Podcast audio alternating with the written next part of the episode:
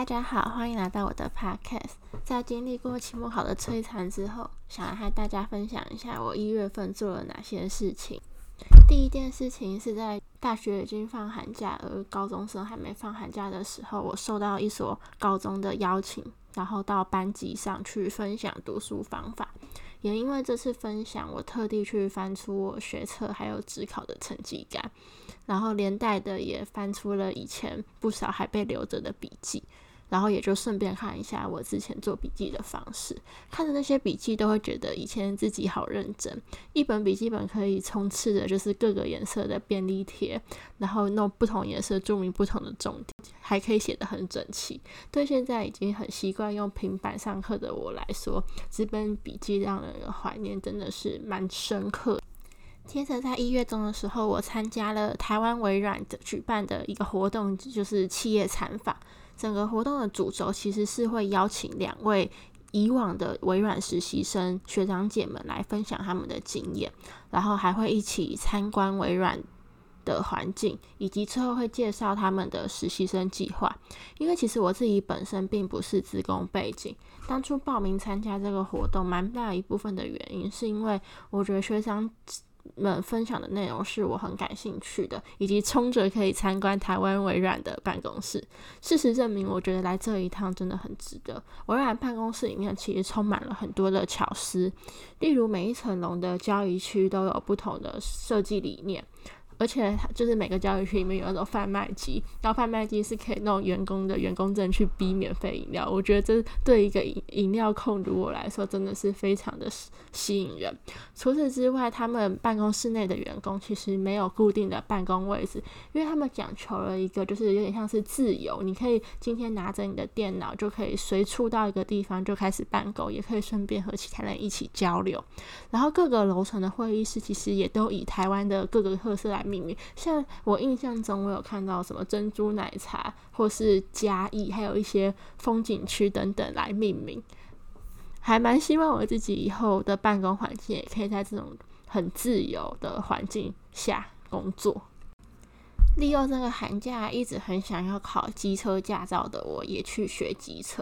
会想学机车驾照，是因为第一个。我很崇尚，可能寒暑假之后和朋友一起出去玩，可以骑着一台小机车，然后就可能可以环台湾的离岛等等的。但因为我们家本身是没有机车的，然后这个时候我就刚好看到了政府有在补助。机车驾训班，所以我就去报名了机车驾训班。我上的这个机车驾训班总共有五堂数科课，然后一次就是要花两个小时的时间练习骑机车。其实因为我本身就会骑脚踏车，所以教练一开始就只有教我们一些诀窍，然后带着我们绕个几次。真正考试的那个场地之后，后续其实主要就是每天去那边，然后拿安全帽、戴护具，然后就骑着你被分配到那台车，然后就一直练习两个小时。除了数科之外，还有两堂大概有四个小时的学科课。这个上课内容是讲师会和我们分享道路安全驾驶的内容，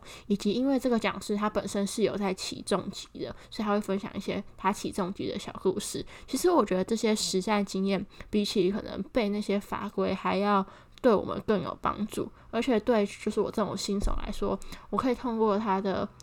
经验去了解到很多，我到时候上路会遇到一点的小问题，所以如果对想骑机车有兴趣，可是身边又没有人可以教你的人，我还蛮建议可以去报报看机车驾训班的。接着，我参加了教育部青年发展署所举办的一个计划，叫做“样飞全球行动计划培训营”。这个营队是一个两天一夜的活动。整个计划是为了提升青年在国际事务上的知能与行动力，运用经验及所见所闻，实践在地永续行动方案。两天一夜的活动都是在住宿地点举行，而且只要有完整参加活动的话，你的食宿皆不收费。我是抱持着增广见闻的心态去参加这个活动的。整个活动大致上分为十二组，每组十个人，大家要利用两天一夜的时间来。讨论出提案，然后在第二天发表，所以其实实际上算是只有半天吧，因为你第一天一开始进去的时候，整个上午会是由其他人来分享他们的计划，然后大概下午到晚上会让你们分组讨论，然后最终要在第二天早上，我记得那时候定的期限是八点就要交出你的发表 PPT，所以其实整个时间是蛮赶的，然后最后半夜大家都会聚在一起脑力激发。我认为整个活动其实让人收获最多的，并不是听到哪一个名人的经验分享，当然他们的分享还是有很多收获，跟让我有很多想法。但我觉得其实最有收获的是可以认识很多人，然后和组员之间的脑力激荡，就是整个讨论过程其实是很热烈的，会有人提出想法，然后再有人提出对这个想法的质疑，接着。又在一直轮回这个过程，最终找到适合我们的提案。最后的提案发表，虽然我觉得不是到真的是最完美的，因为时间有限，但这段过这两天，因为我觉得是我寒假生活中非常不可磨灭，以及会让我印象深刻的一段时间。然后在一月底的时候，我和家人去了高雄玩。我们是从台北开车去的。选择开车的其中一个原因，是因为我从去年暑假考到汽车驾照之后，实际上可以练习开车的机会一直不多，因为我也没有在台北念书，只有平常可能假日回家的时候，就是我爸妈就会说哦要去练个车，然后就会开车在附近跑一下，所以这个是一部分出游，也是让我练车的机会。这次的行程有体验到高雄的轻轨，相比习惯捷运的快速以及。通常看不到外面的风景来说，我觉得轻轨给我的感觉有点缓慢，可是又带有一丝丝的惬意，就是可以透过窗外的风景去欣赏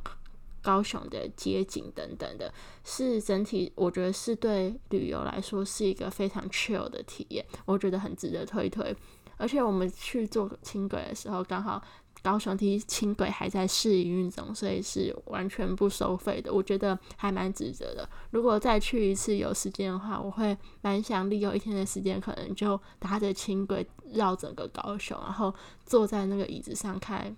高雄的风景，然后想事情的。这几件事大致上就是我一月份做的事情啦。那今天的 podcast 分享就大致上到这边，老样子我一样有放链接，有任何想要我聊聊的，或是想要问我的问题，都可以去填表单。那就谢谢大家喽，我们下次见。